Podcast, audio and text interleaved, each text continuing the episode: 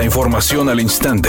Grupo Radio Alegría presenta ABC Noticias. Información que transforma.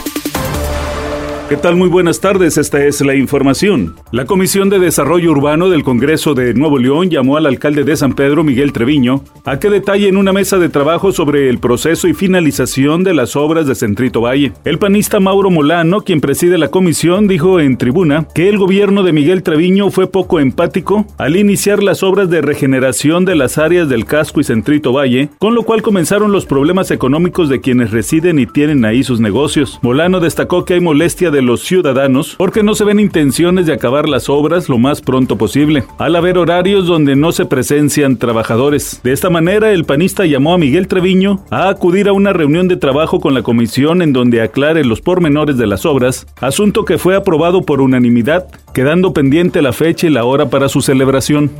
La Cámara de Diputados aprobó por unanimidad reformas al Código Penal Federal para que no prescriban los delitos sexuales cometidos contra menores de edad. También serán imprescriptibles los delitos de pornografía infantil, corrupción de menores, turismo sexual, lenocinio y pederastia. Con ello, los legisladores buscan erradicar la impunidad. La diputada del Partido Verde, María del Rocío Corona, puntualizó. Es una huella imborrable que jamás se olvida. No se ve físicamente, pero en el interior son marcas que no se pueden borrar, que no se pueden olvidar y que nosotros tenemos que detener y parar con sanciones muy severas y que nunca prescriba este delito. Se establece que si un servidor público o ministro del culto religioso comete delitos sexuales contra menores de edad, además de las sanciones señaladas, serán destituidos e inhabilitados por un tiempo igual a la pena impuesta.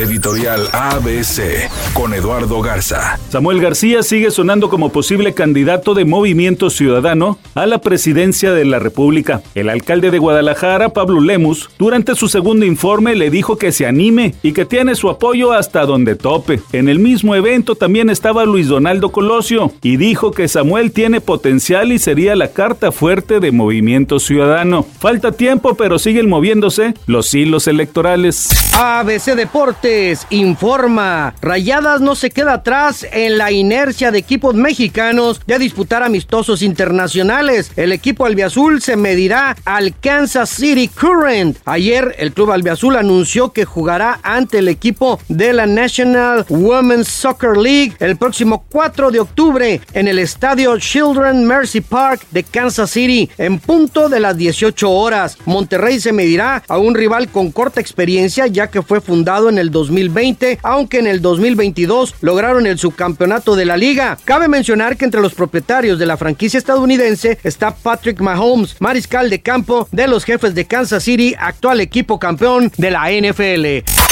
Como no hay fecha que no se llegue ni plazo que no se cumpla, ya se reveló cuándo será el último concierto del grupo OB7. Será el 14 de diciembre en la Arena Ciudad de México. Y después del show, bye bye. Desaparecerá el grupo. Así lo han confirmado sus integrantes. Por ahora, continúan una exitosa gira en Estados Unidos y diferentes ciudades del país.